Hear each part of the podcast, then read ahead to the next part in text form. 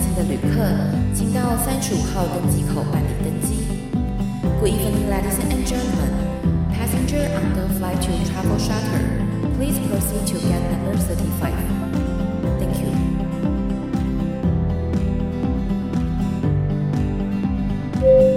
各位贵宾，我们即将起飞，请确实扣好系紧您的安全带。谢谢。Ladies and gentlemen, we are ready for takeoff. Please make sure that your seatbelt is fastened. Thank you.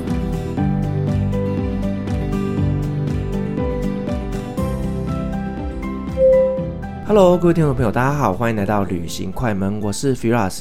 我们在上一集呢，邀请到了一家来跟我们分享了他环游世界三年去了三十个国家的精彩故事，而今天呢，我请他特别精选了。他在这个环游世界过程当中最精彩的内容，就要在这一集来呈现了。我真的非常期待会听到一些什么样让我觉得非常非常了不起的故事。好，那我们欢迎今天的来宾一家。呃，主持人好，然后听众大家好。好，我们其实刚刚在上一集我们就已经聊到了很多让我觉得非常非常厉害的一些呃环游世界的故事。但是呢，你跟我说有四个故事是你精挑细选，而且呢，我其实看到这些标题的时候，我真的是有一点点觉得荒唐，就是。约旦帮骆驼接生，然后在牙买加遇到一些山贼等等的故事，所以我觉得今天这期节目一定会非常非常的精彩。我会就是一五一十的产生分享给大家。好，OK。那首先呢，我这边看到第一个你要跟我们分享的故事呢，是秘鲁的沸腾河流。呃，对的。所以是那个河流是会波罗波罗波的的沸腾吗？对，叫 Boiling River。哦、oh，OK，那跟我们台湾的那个温泉吗？对，有什么不一样？它很特别，它是一条河流，从上游到下游，就只有一那一段，在中间那一段，温度高达。常年一百度以上的高温，哇！所以是水温本身就到达沸腾的一个沸点。是，你可以想象说，一只青蛙从上游一直游游游游游，经过中间到下游的时候，它是一堆白骨到下游，啊、不是煮熟了。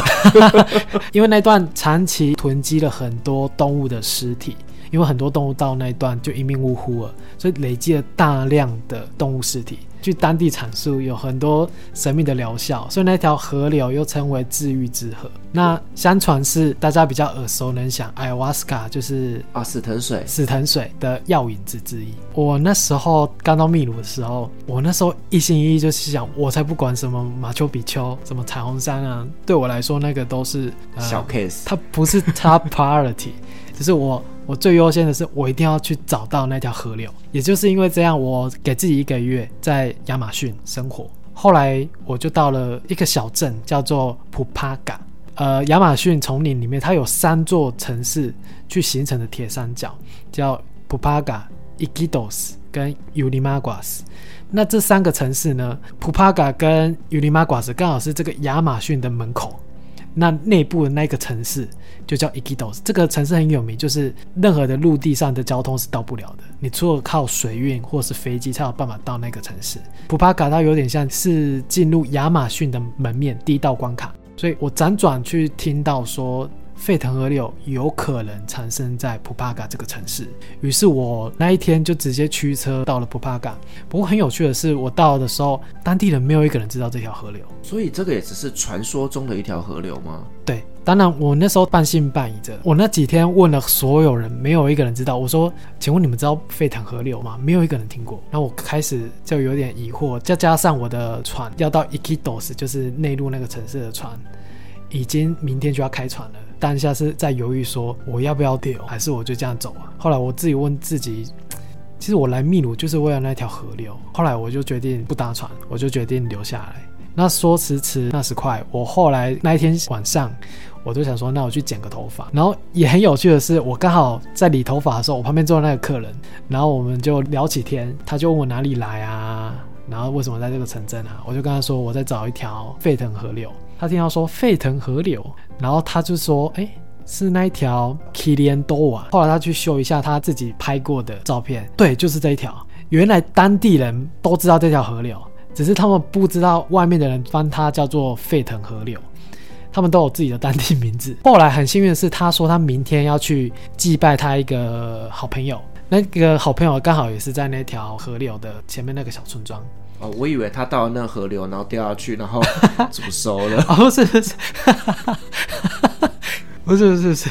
后来我讲，哎，那你方便载我去吗？他说好。我们后来隔天就出发了。那条河流很有趣的是，那条河流你要先搭车子，可能要一个小时离开那个小镇，之后再到了一个岸口，再搭船划，大概也是要半个多小时，最后还要再走大概一个多小时的路，你才能到达那条河流。然后我那时候真的很兴奋，因为总算有人知道这条河流，而且我是可以看到这条河流。然后我们那天准备好之后，我跟那个朋友，他就决定带我一起去。然后我们在要上船的时候，就遇到一群家人。然后那个家人就是他那个朋友的妈妈们跟他的一些阿姨啊等等的。然后他们说他们也要去。然后我就说：“哎，这是冒险哦，不要闹了，因为有些妈妈还穿着夹脚拖。他们是去郊游的吧？”我说这很危险哦。然后他们就一脸疑惑看着我。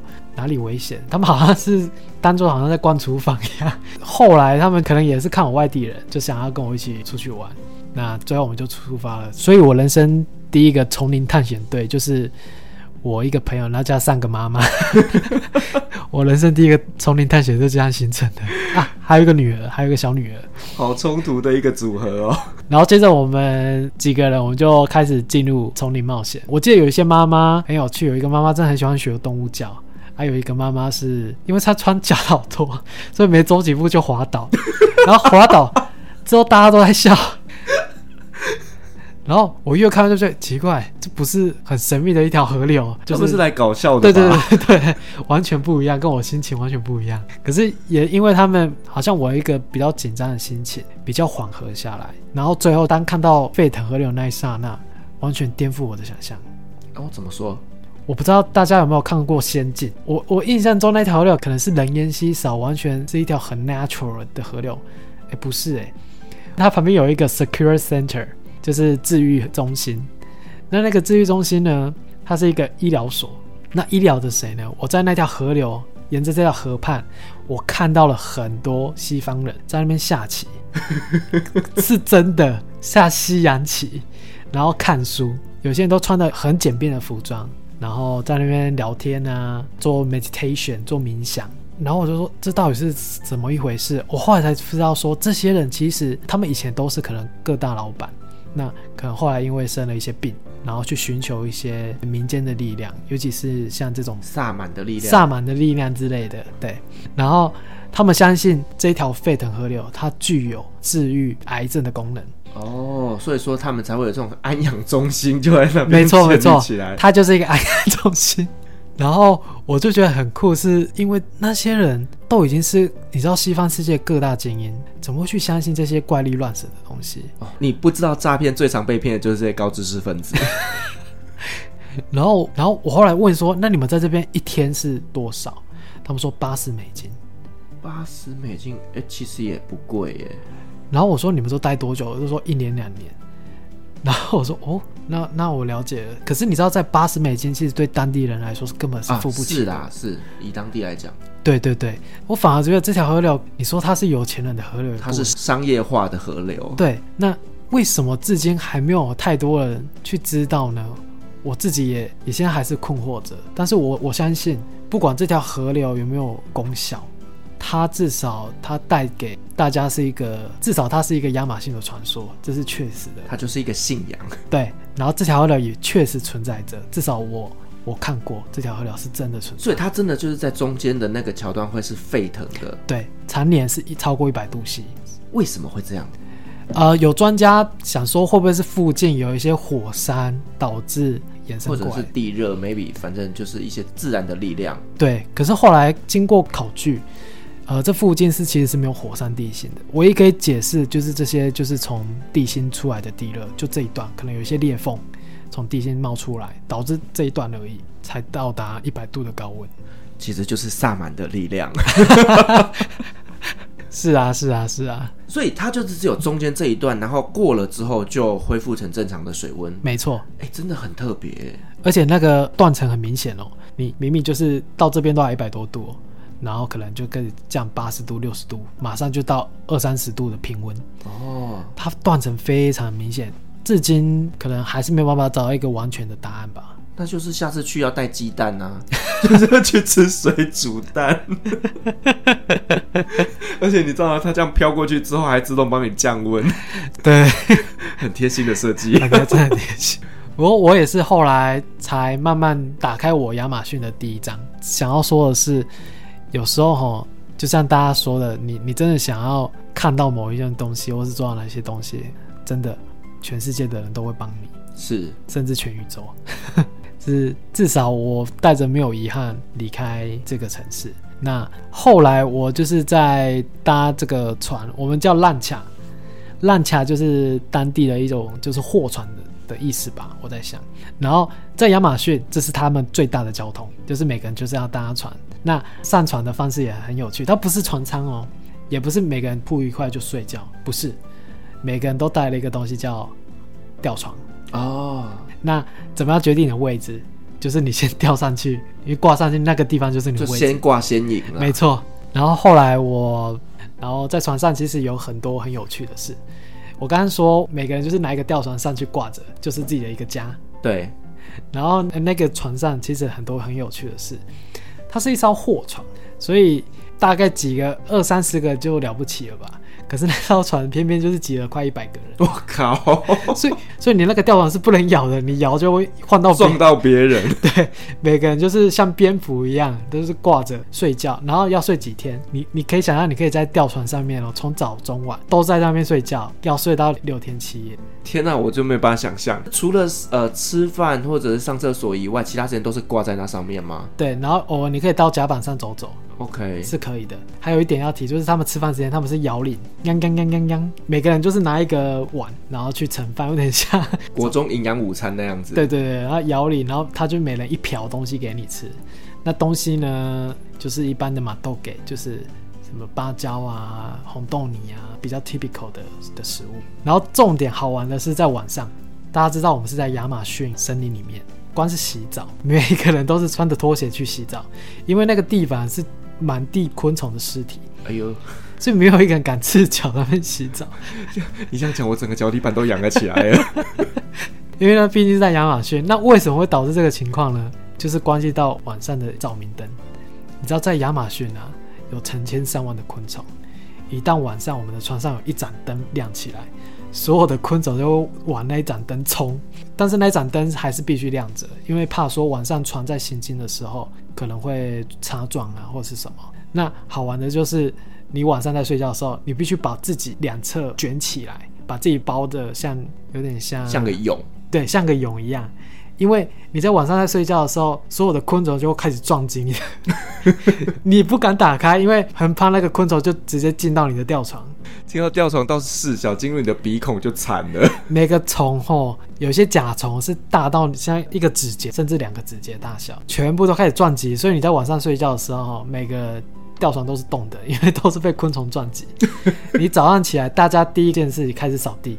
把那些昆虫的尸体扫到旁边，但有机会大家一定要去搭搭看亚马逊的货船，这个是非常非常有趣。我甚至觉得这个是比你去做一些亚马逊丛林的探险还更值得体验。体验被虫撞 真的真的非常有趣。我我觉得这个真的是我们一般来讲非常非常少见的一种人生的体验哦。那但是我觉得刚刚讲这些吊床啊、虫啊，我觉得这也是蛮令人难忘的故事。好，那你接下来跟我们分享的第二个故事，我看这标题也是非常非常的精彩，就是你在牙买加那边遇到了山贼。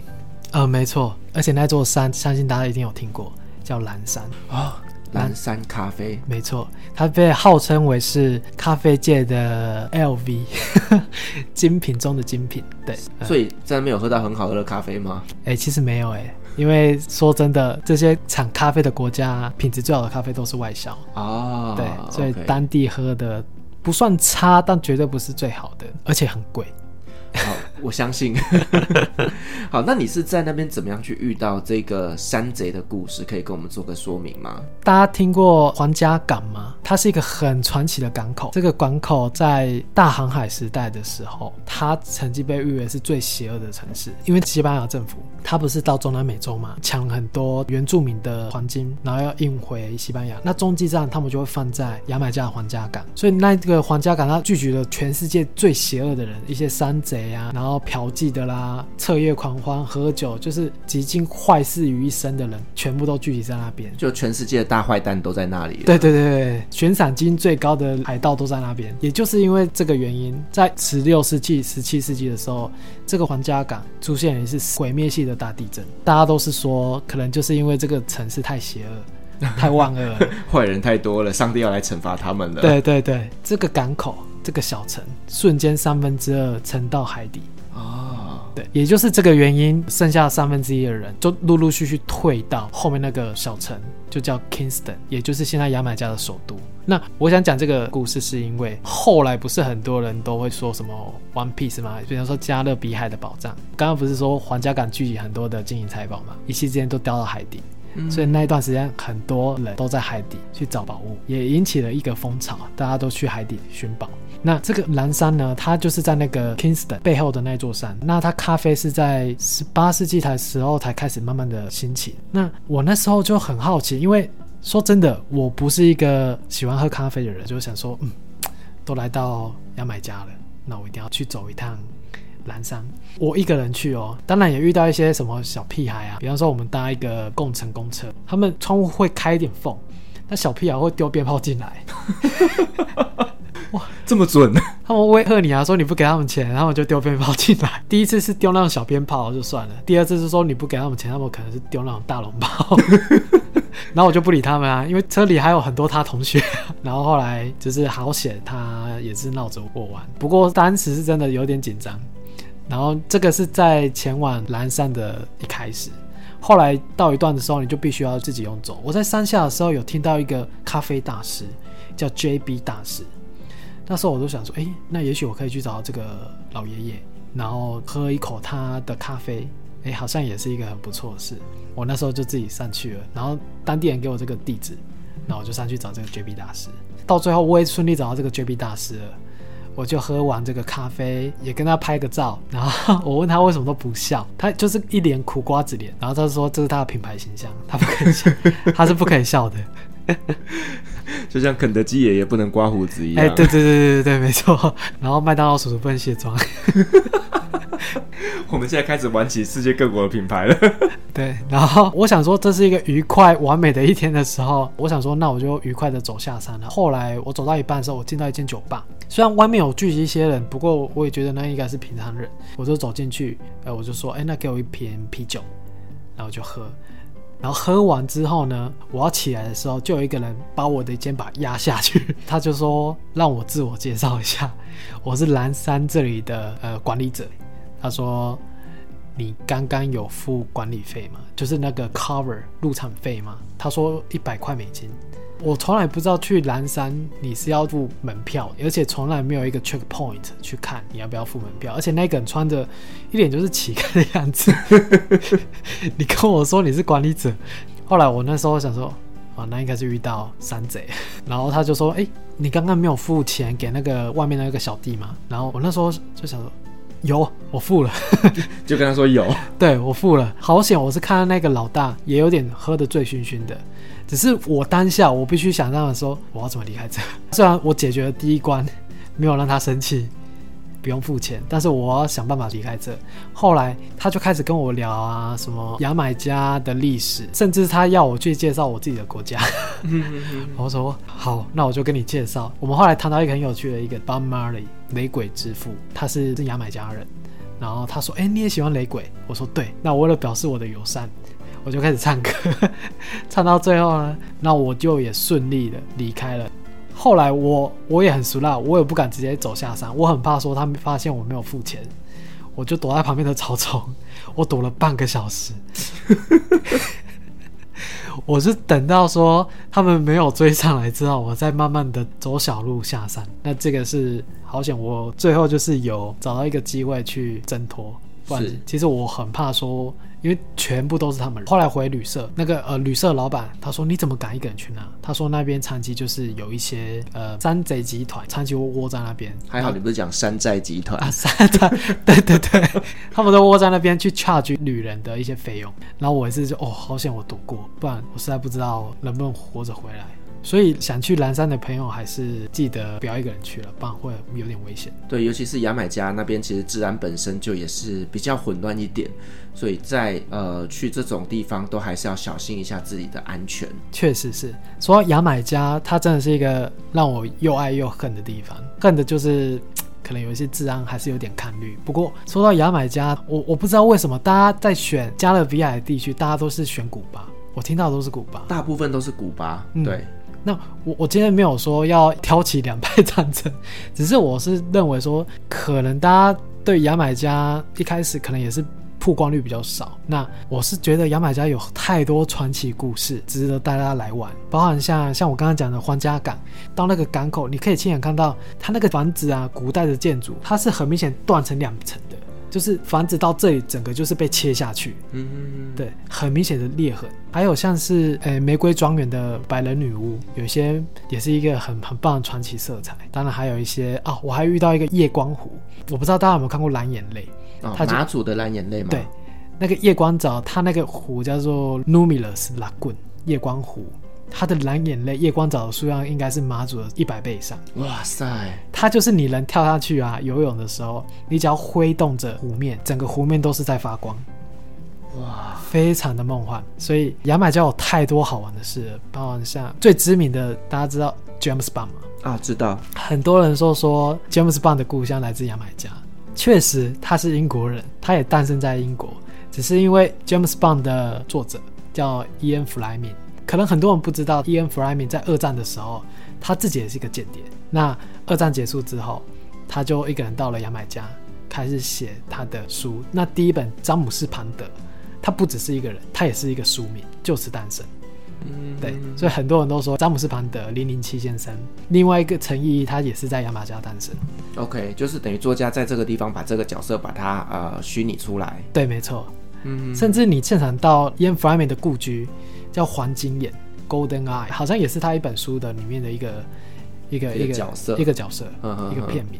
当然，现在你像过去，他现在已经被收购起来了。可是你还是可以到他们有一个 James Bond Beach，詹姆斯庞德的海滩。当年詹姆斯庞德就是在这里诞生的。然后看能不能在那边遇到庞德女郎。啊，对对对对，你怎么把我心声讲出来了？我想这是所有男人的梦想。想要偶遇庞德女郎的话，我是可惜了，但是搞不好大家是有机会的。嗯，所以呢，到牙买加，大家呢去找找我们的庞德女郎，我觉得这也是一个蛮好旅游的一个动力。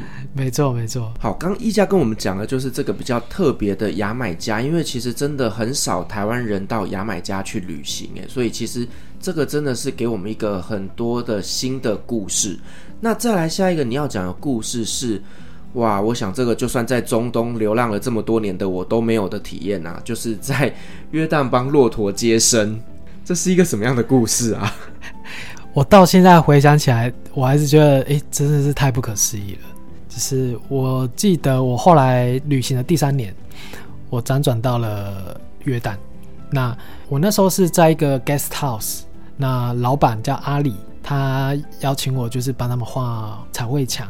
然后给我吃住，这样也是有点打工换宿。当然，剩余的时间呢，他就会请我去帮忙去看一下骆驼啊，去喂草啊，给那些羊啊、小动物等等的。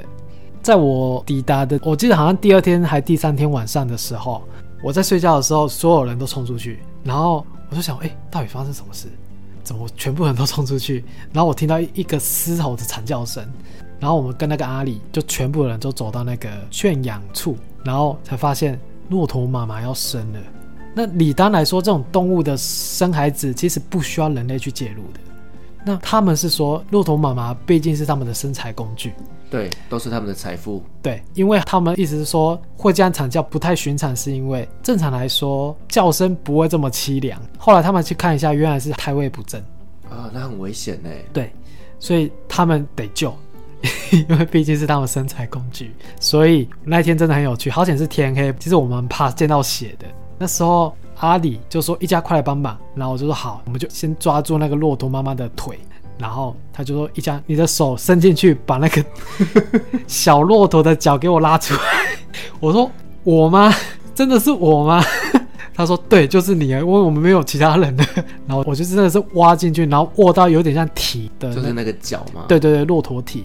我真的就是不管三七二十一，我就是慢慢的拉拉拉拉拉，但是他们有去乔那个位置，乔成让我比较好拉出来的位置。你总不可能叫骆驼妈妈深呼吸，吸气吐气，所以必须全部都是要靠我们去帮忙。后来我真的拉出来之后，哦，那一天大家都拍手，然后感动，我也是被他们渲染到这件事情，我到现在都还是记忆犹存。呃，我想应该不会有几个台湾人有这样的经验，把自己的手放到骆驼妈妈的产道。你应该是台湾第一个 哦，那个触感我就不赘述了，我只能说妈妈很辛苦，那也也是一个蛮深刻有趣的体验。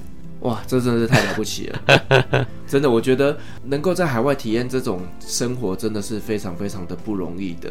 是啊，然后我后来就接到一个任务，就开始要去画壁画彩绘嘛。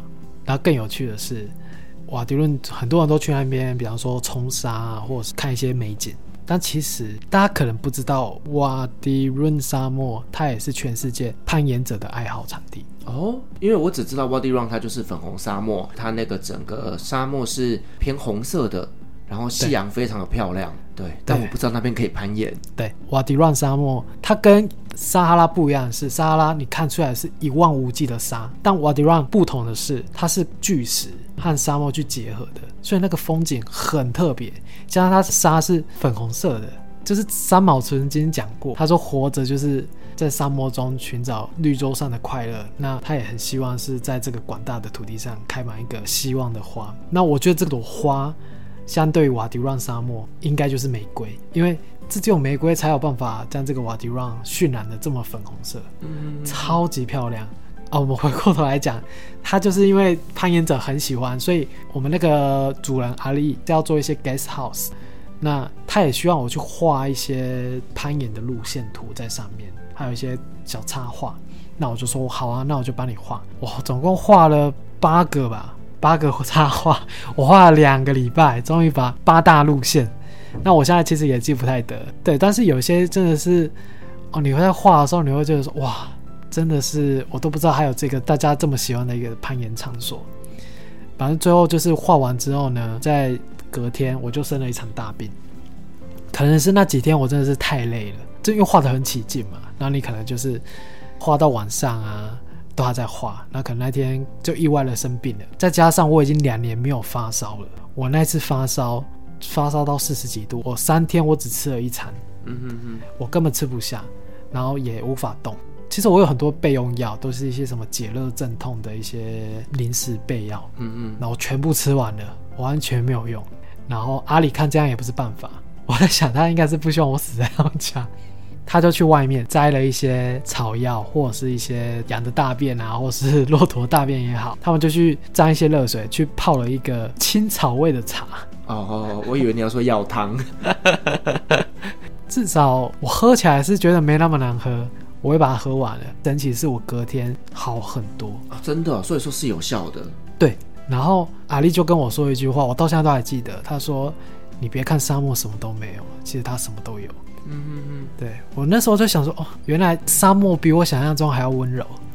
那时候我才去重新定义了沙漠对这些被读音人的重要性，以及他们世世代代依赖的关系。对，其实我觉得沙漠民族有他们自己本身的智慧所在哦。例如说，他们到底要怎么样在这么艰辛的环境下可以生存了几千年？其实呢，他们真的在沙漠当中找到非常非常多的资源。那当然，这是我们外人所无法理解的。但是呢，确实在当地会有一些他们当地的小小偏方啦，以及他们一些呃食物的来源等等的。所以，这个真的就是呢沙漠民族的智慧。嗯，没错。然后我后来病完之后呢，其实我在我瓦迪乱沙漠最想做的一件事就是徒步横跨沙漠这趟旅程。哇！我为了这个三天六十公里的旅行，我自己也怕，因为我必须要一个人完成它。所以在那段时间，也就是为什么我在阿里家，有时候他就会带我去到处逛逛，去认识地形啊，什么什么什么。当然，我们后来就是我提出了这个意见，他们也很愿意帮我完成。那这条路线呢，它起点是来自于约旦跟沙乌地阿拉伯的交界，一座山叫艾迪达米山。对，跟艾迪达有关系吗？嗯，应该应该应该没有。好，我扯远了。然后是从他的山下开始走，然后走到瓦迪润的小村庄。那这段大概是六十多公里。那我预计是三天走完，其实两天半就差不多了。然后很有趣，我第一天阿里就跟我说：“你一定要循着原路走，就是我们说好的路线走。万一你三天后没有出现，我们到我们家，我才知道怎么去哪里找你。我才知道你在哪里。对，对，没错。然后我说好，你等我。当然，我第一天晚上我就遇到我这辈子想都没想过一件事情。那天晚上我就想说，哦，来个，因为我是背着睡袋嘛，我想说我我就睡在整个沙漠的中间。然后睡醒你就被埋起来了。哦，刚好那一天是无风的一个好天气，然后也没有说很冷，那我就说，那我试试看。结果晚上我就听到滴滴答滴，滴答滴答滴答滴，然后越越来越大。是 Coco 李玟吗？下雨了。我说沙漠哎，下雨，沙漠下雨，真的是越下越大。然后我就赶快躲在那个岩石底下的一个凹槽处，我就赶快躲起来，因为我这辈子都没想过沙漠竟然会下雨，刷我的三观。然后我就赶快躲在里面，等到雨停了，突然变得很冷，我就这样冷到天亮。早上醒来的时候，我发现你又发烧了。我我 没有没有没有，那时候好多了。后来我就发现，就是我昨天刚走过的那一段，下雪，下雪了。对，下雪了，沙漠下雪。那时候的温度是零下吗？我想应该是。呃，对，我还是要跟各位听众说一下，其实约旦它虽然是沙漠型气候，可是它真的很冷，嗯、尤其是在冬天的时候。我曾经在十二月到约旦的时候啊，那个晚上是要开暖炉，还要烧那个炭火，因为真的十二月是零下。非常非常冷，嗯，沙漠真的会下雪，对，所以其实你看嘛，像呃，可能你讲的前一天它下了一场雨之后，其实它水汽如果充足的情况下，可能它真的就会有下雪的机会哦。那时候真的冷到不行，但我也很很兴奋，我还跑回去玩了一下雪，然后我再回来继续走。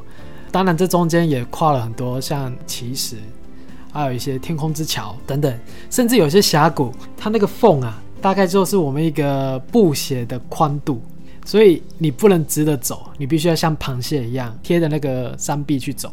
你一个失足滑落啊，是没有人可以找到你的，而且是底下大概至少十公尺的高度。我那时候拳头握得很紧。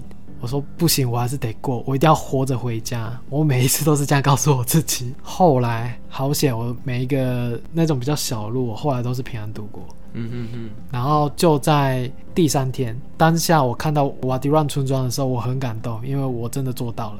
你可以想象，你每天都是走在沙漠上，有时候你还会遇到一些沙尘暴，那个沙尘暴迎面而来，如果你没有躲的话，哈。像一些，比方说你的手机很容易都会坏掉，嗯，所以这个要特别注意。后来我们都度过一些沙尘暴、一些下雪、下雨，我最后就走到的那天晚上，阿力就为我办了一场庆功宴，庆功宴，邀了全村庄的人，还杀了一头羊。哎、欸，你知道其实，在阿拉伯杀羊这件事情有多盛大吗？是啊，是啊，是啊，我真的觉得很拍死，但是他们是很，很感动。晚上。我们庆功完之后，阿里就把我叫到那个房间，说我要把女儿嫁给你。不是不是，他女儿应该是小学，差不多可以嫁啦。以他们那个 啊也是啦，他们的一个民俗 也也是啦。然后后来他就拿出一个贝都因人的那个头巾，其实这个头巾没有什么特别的，你在外面买也是买得到。可是我觉得很感动的是，这个头巾是透过贝都因人去送我的。哦，他就是勇士勋章，类似。阿力最后还是帮我把这个头巾绑在我的头上，那我当下是真的很感动。然后他们还帮我取一个我不知道应该是贝都因的名字，好，来念来听听看，叫 Saga，Saga，S A G A R，Saga，但我不知道那是什么意思。他们是说是某一种鸟，但我是很不晓得。晚点帮你查一下。哎，贝都因语跟阿拉伯语是差不多的吗？还是应该说，贝都因人他们现在也都是用阿拉伯文哦。对，了解了解。嗯，我来帮你查查看是什么意思。其其实我不是很清楚那个意思，因为 Saga 应该是他们用英文去硬拼出来的。对，他还是用阿拉伯文字母啦。对对对对对对，所以我就不是很清楚。可是至少我有很开心，我有贝都因名字。这还不是每个人都有的呢。哎，对对对对。后来我发现我在穆斯林的家庭，我发现到一些也是颠覆我一些观念的事情。很有趣哦！我在约旦一直颠覆我一些事情，可能我之前 stereotype 就是刻板印象太深，像刚刚讲的那些之外，我发现以前我都觉得，哎，伊斯兰人是不是很排外，或是排一些宗教？我发现其实一点都不会，我反而是觉得伊斯兰人是应该是包容性很高的一个民族。是，没错。对，然后第二个是他们的武功，我就看到了，我那个阿里。好像也没有看到他在做，然后我就说：“哎、欸，你平常怎么都没在做啊？”他说：“哦，早上忙嘛，要赚钱嘛，我都是五次集中在晚上睡前的时候拜。有几次晚上，我说：‘哎、欸，你晚上也没有拜啊？’他说：‘要忙嘛，我有时候一个礼拜我会浓缩再浓缩成一次，一个礼拜可能就挑礼拜四一次拜完。’然后我就说：‘哎、欸，原来还可以这样。’其实它的弹性是很大的，因为就是呢，呃，可能你真的白天在上班，或者是真的在忙的时候，好，那这五拜呢，你就没有办法准时去拜拜。那但是你可以在睡前的时候最后一次拜拜，嗯，把今天一整天的量一次补齐。这个也是我颠覆我想象一个事情，对，有点像 culture shock，真的是你有体验过你才知道。当然还有很多啊，比方说大公车好了。有时候我会觉得很有趣是，是比方说这台车是客满的，那假设今天有一个富人走进去，那些公车座位上如果有男士，全部人都会起来，然后让那女生去挑她想要坐哪个位置。那、哦、我以为你说挑哪一个男生？哦，不是不是，吓死我！那女生坐下来之后，假设她旁边还有一个位置，那些男生是不可以去跟她坐的。然后我就说啊，那你们就站着。然后他们说对啊，就是因为可能是男女还是不可以坐在一起，这可能 Firas 会比较。对，你刚刚讲这个东西，我就脑袋中有一个画面，就是呢，沙乌地航空啊，其实就算你今天在呃 check in 柜台的时候得到了那张登机证，但是那张登机证上面的座位就不是你最后的座位。对，然后因为他们会自己去挪嘛，比方说女生女生就会安排会自动去坐在一起。对，就是我的老婆不可以跟别的男人坐在一起的概念。所以像我们这种呃以前在沙乌地工作，我们都是单身男子一个人去搭飞机。我通常上了飞机之后，我就会站在那边等，等到他们。全部都坐完之后呢，我才会问说：“请问我可以坐这边吗？” 因为你就算坐下来，他会说：“不好意思，我可以跟你换位置吗？”“不好意思，我可以跟你换位置吗？”那我就等你们全部做完之后，我再去找位置。真的会发生这种事情，就是会这样子。对，然后就非常有趣的一个特别的体验。对了，反正伊斯兰文化它就是一个很特殊的文化，可是呢，它并不是像我们想象中的刻板印象，就是呢，它是这么的恐怖，这么的排外。但其实他们真的是一个非常温暖，而且呢，他们是包容性非常强的一个民族。嗯，确实是是。那我们呢这边看到呢，你下一个故事要跟我们分享，就是在乌干达。好，而且呢，因为上上一集你还不让我讲太多，你要跟我说精彩的要放在这一集。那好，那我们来聊聊，就是你在乌干达那一边呢，在加入爱女孩之前，你有发生一些什么事情？上一集我有提到说，在加入爱女孩之前，我是在湖中的岛上去当一个老师嘛。那我那时候是教绘画跟游泳。那后来是因为 COVID-19，一个礼拜后，呃，学校就关了，那我就失业了。接着我就开始在家里帮忙采收农耕啊，他们去种了很多 Irish potato，爱尔兰的马铃薯，当地的一些农农作物。那一开始是这样，然后后来我就开始去加入他们木工，就是我们的校长也是一个很热心助人的人，他看到我们村庄很多人，因为可能有些妈妈们啊，你知道一张床，一张单人床，在乌干达一户人家通常要挤几个人？嗯，一张床八个。有时候可能会更多，更多就是小朋小朋友双人床没有可能单人床再大一点，他们可能就是一次挤八到十个一起睡觉，有时候是躺在一起，你知道就叠罗汉的概念，对，就是你的头可能会睡在某个人的脚上，就非常有味道的夜晚。他们会在最后再拿一个大被子，再从你身上就这样盖起来。那后来我那校长知道有一户人家就是因为。真的是没办法，我们就是决定帮他们做一张床。当然，我那时候住校长家，我那时候也没有床，他们就说：“哎、那我们就自己来床。”我那时候就很酷，自己的床自己做，很有趣。我们那时候啊，做完了一张床之后，我后来做完之后，我当天晚上去试睡，然后我就跟那个校长的爸爸就说：“哎、好像有床虫被 bug。”然后他们说：“哎、真的假的？”我刚刚说我们有会召集世界各国很多的 volunteer，她是一个来自法国的中年妇女。然后我们那时候就开始，呃，就是生活在一起。那他本来是在学校教英文嘛，然后他也失业，对。然后后来我们就是一起生活，结果很有趣哦。我们那时候想说传虫，因为那个校长的爸爸不太信，他说这里怎么会有传虫这种东西？后来我们就一起睡，然后那个 那个法国的中年妇女，我们一起就是躺在床上，然后我们就三个人就一起睡觉。然后你可以想象那个画面吗？三个人，有一个白人，有一个黑人，有一个黄种人，然后一个老人，一个中年人，一个年轻人，然后有男生有女生。然后我当下我真的觉得，我们真的是聊整晚都不嫌多，我们整个晚上都在聊天。然后我那当下我才很深的感悟是，哎，原来人可以很复杂，也可以很简单，就是在一张床上，大家没有种族，没有性别，没有年纪之分。大家都是人，然后后来我也忘记我们聊什么话题了。但我可以确切的是，我们隔天早上起床，三个人都被床虫咬了，所以是真的有床虫，真的有床虫，这个也是很有趣的事情啊。然后另外还有一些很有趣的是，我在那座岛上啊，多久时间我就是没有穿过鞋子，每天就是赤脚。然后你可以想象那座岛上是没有电的，嗯，没有干净的水。你光是要喝到一杯干净的水，你要做哪些事呢？你早上要先走大概半个小时，到那个湖的底下去打水。那我们是用一个 Jellycan，一个大概像家里的除湿机的大小，装满了好几桶水，然后用手或是背在头顶上，然后再走个半个小时，因为那个是山坡嘛。但我们那个岛上它是有一个起伏的山坡，你每天要这样走上去。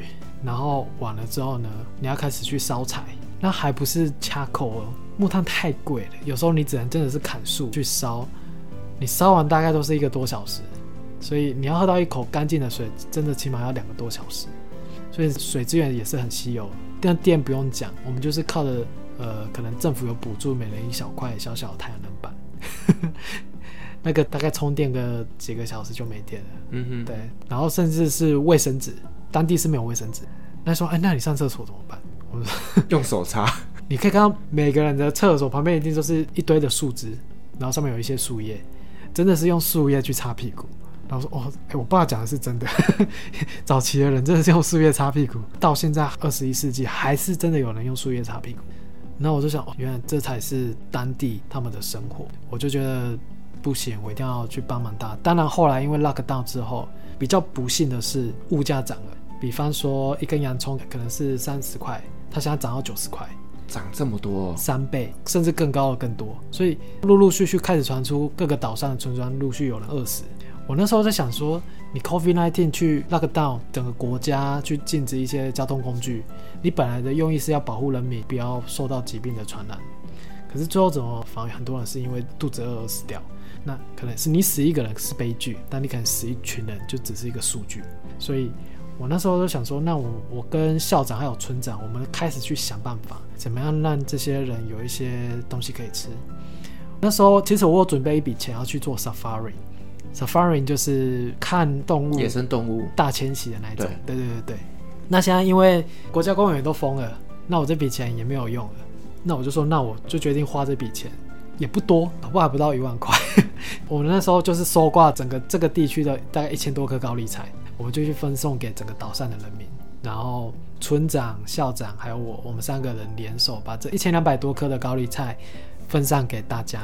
那我们是规定每一户最多拿四颗高丽菜，当然有些人是多拿，但我们也是睁一只眼闭一只眼。虽然这些高丽菜不是让他们温饱的，只是说在当地来说，因为那时候也都在下雨，很多作物都死了，他们也只有红豆泥、树薯粉，像这种比较没有。营养作物的东西，高丽菜就是想说让他们增进一些抵抗力，增进一些营养。那我们能做也是这些，所以我那时候是很多的感受是说，区区几个高丽菜其实也不多，但是他们那种感谢的脸言行于那个脸上，我就觉得其实真的没什么，你不用谢我，只是高丽菜他们就真的很感动，这个是我觉得蛮大的冲击。所以后来呃，随着解禁还是依然的继续，直到现在乌干达的学校已经两年了没有开过。哇塞！所以这些小朋友现在都是呈现失学状态。对，后面衍生一大堆的问题。我相信这个爱女孩应该现在也是很有感受。是。那其中有一个我觉得可以分享的是，种完高丽菜之后，我跟校长就想说，哎，那我们可以为大家做什么？后来想到说，我那时候在教书的时候，我们是没有屋顶的，所以一到下雨，我们就需要去避雨，去那个。芭蕉树上面等雨停之后，我们再回去上课。所以说，那我们来盖屋顶好了。因为我还有一些多余的钱，就是买完高丽菜之后啊，一些钱，我就说，那我们买一些沙土跟一些钢筋，我们来建四零屋顶。那我们很有趣哦，它是一间山腰上的学校，那我们怎么样把这些沙子跟泥土运上去呢？我们那天召集了所有的村庄的男丁，一字排开，每个人就是排一个间隔，然后我们到最近的码头。那些沙袋装的那些沙子啊，我们就是用丢的，用传接的方式，一个一个传上去，传到山腰。那一天我们才真的把全部的东西运上去，才开始动工。那很有趣的是，有一天我记得很深刻，那天我正在帮忙建学校的时候，那天校长来说：“一家一家赶快躲起来。”我说：“发生什么事？”他说：“警察来了。”然后说：“欸，警察来，我为什么要躲？” 他说。你不管，你就是躲起来。我后来就跑到那个仓库里面去把它躲起来，因为如果你在这个村庄，你发现你有外地人，尤其我又是华人脸孔啊，因为当时 COVID-19 被传说是从中国开始的，没错。那他们很怕警察会把我直接遣返回台，或者是直接把我带走。而且那时候其实我因为资讯比较落后，我真的不知道 COVID-19 会这么严重，对于这世界上。我一直以为它只是一个 flu，一个流感。感对，对，那我从来没有想过我会中断我的旅行。到那时候，我都还是坚信，等 COVID-19 完了，解封了，我就继续我的旅行。所以那时候我真的很怕被遣送回国，所以我那时候就赶快躲起来。我后来才发现说，呃，真的很不容易。有时候你要躲警察，可是有时候又会怪罪他们是说，就是村民或者是校长，他们从来不让我知道外界的讯息。所以导致我最后，即使很多东西都解封了，我都不知道。这也是为什么我后来辗转就是到爱女孩那边。呃，其实我可以体谅他们心情，他们也很怕警察如果怪罪下来，他们以为我整个村庄在包庇了一个划了脸孔的人，就有点像在包庇的一个犯人的感觉。是，对。那其实我也很怕连累他们，但是同时又很气他们说：“哎，你怎么很多事都不跟我讲？”对，他们很怕说我知道哪些事，就有一些冲动的举止。那他们每天就开始有点像开始在灌输我这里很安全，然后你不要离开这座岛上，千万不要。然后有点像半催眠。我后来觉得好像事情越来越不对劲，就是外面的世界我都不知道，因为那时候完全没有网路嘛。你要充电，你必须要乘着那个独木舟到另外一座岛上去充电，非常麻烦。所以你基本上跟外界联络就只有一个管道，就是收音机。嗯，我们每天晚上都在听收音机，外面发生什么事。一旦这个收音机可能说讯号不好，我就真的是与外界中断了。当然后来也是很感谢校长，后来我们就去聊，我就说我有联络到一些其他人的管道，然后我可能要先告别。那校长是比较理性，但是校长的家人是很不谅解，就是说，哎，我们对你这么好，为什么要离开？啊，甚至他们校长的妹妹。本来校长的爸爸就要把他妹妹嫁给我，但那个又是另外一个故事。对，然后就希望我永远在这。可是我后来觉得不行，因为我还是得回家。而且你到台湾人就是爱女孩机构，你第一时间比较知道说哪些防疫专机可以回去。是因为他那边毕竟比较像是呃正式的一个机构。是。因为我从来不知道 COVID-19 这么严重，我也做好要长期抗战的打算。那加上，其实我的 budget 没有很多，所以我怎么样看，我还是觉得寻求爱女孩的帮忙才是明智之举。是，所以我后来就跟校长讲这件事，然后校长最后就是答应了，就是连夜哦半夜安排我他找到一个酒吧老板，我们就半夜连夜开车到那个地方。当然，我有先跟他们整个家人，就是我都写信给他们，就说谢谢你们照顾这样，但我还是得走。连夜离开之后，因为为什么要连夜？因为那个查哨口哦，也是怕警察抓。对，警察会有一段时间会休息，所以我们必须要在连夜的查哨口之后离开，然后到当地，我们再请一个大镇长，他去帮我盖良民证，就是说，哎、嗯，我在这里是很安全的，没有犯法，然后什么什么什么什么，然后后来才能可以离开那个区块，啊、呃，很辛苦，包含在每个 checkpoint 都要塞钱。然后最后才到了 Helen 他们的爱女孩的基地，就是一波三折。哇，听起来你们连当初这样子聚在一起都是一个很漫长的故事哎，好像没有那么容易，嗯，真的很不容易。那所以说后来就是等于后面的四个月就是跟着爱女孩在乌干达那边做一些服务这样子。嗯，对，没错。OK，然后就是等到那边稍微解封了之后再回来台湾。对，后来到了去年十月才回到台湾。好，我觉得呢，就是你在乌干达那边的一些经历，真的是让人家一生会很难忘的哦。尤其是在那个小岛上面，嗯、呃，与世隔绝过了这么长的一段时间。好，那我们再回来到我们的环游世界上面呢。那我想知道，就是那在这三年过程当中，你有没有一些艳遇的故事？艳遇吗？我反而是觉得它是一个。很恐怖的感情经验。刚刚不是提到那个校长的妹妹吗？啊。对，然后他扑倒你。哦，我必须说，那个校长听起来是不是很老，对不对？嗯，没有，那校长比我还年轻哦，好像还小我一岁。那他妹妹大概是二十多出头。本来那个妹妹也是在他哥哥的学校当老师。那我不知道，可能是因为我是外国人吧，他也没有做任何一开始的暗示。然后只是有一天晚上我在睡觉的时候，我起床之后，我发现旁边就睡了他，怎么怎么这么可怕？然后后来他就说他可能对我有意思，他说如果我不接受他，他就不让我走。那我说那我接受你，你也不让我走啊？对耶。然后后来是更激烈一点，比方说假设我可能不理他，或是可能对他冷淡一点，他会把我反锁在门里面啊。对，因为你知道乌干达的门是这样，它是一块木条，两面都有，那两面都有一个锁栓，所以你可以从里面锁，也可以从外面锁，也 可以从外面锁。它是做一个很简单的装置，对。然后它锁了，我就真的是就没办没办法逃，我只能妥协。而且那时候又不能撕破脸，你知道？毕竟你是寄人篱下。对，而且我必须说，在 COVID-19 爆发之后，一个华人脸孔。他们整个村庄，包含校长的家人，不会因为这样害怕我，反而是保护我。虽然保护的方式有点可能有点偏激吧，但我觉得他们出发点是好的，所以我不想让他们对我失望。在我找到希望离开之前，我一直是保持了一个很 peace 的一个状态。对，最后真的是很激烈，最后都骑上来的都有。哇塞，整个扑上来。对啊，我也不知道。可能非洲女生 比较主动一点，还比较主动一点。那后续我们就不要聊了。那我真的能理解为什么当时你会想要离开。这个真的，我觉得也是一种很大的压力。我那时候还很自以为我在那边开导他，跟他说到底什么是爱，你知道吗？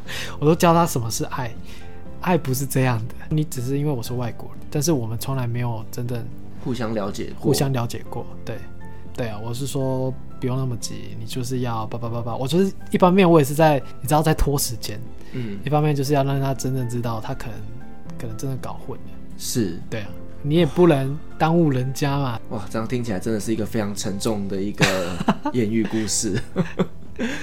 好了，那我们今天很高兴邀请到一家来跟我们分享的，就是他在环游世界当中最精彩的几个故事。那我觉得真的听了非常非常的引人入胜。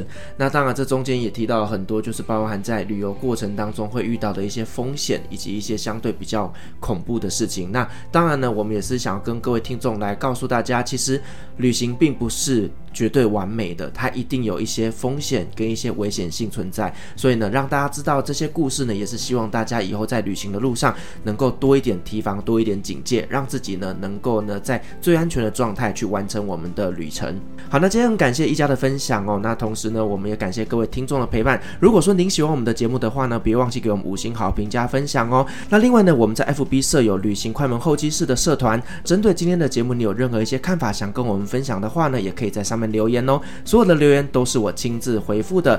旅行快门，我们下集再见，拜拜，拜拜。各位贵宾，我们的班机已经抵达，感谢您今天的搭乘。旅行快门每周三、周五与您在空中相会，祝您有个美好的夜晚，晚安。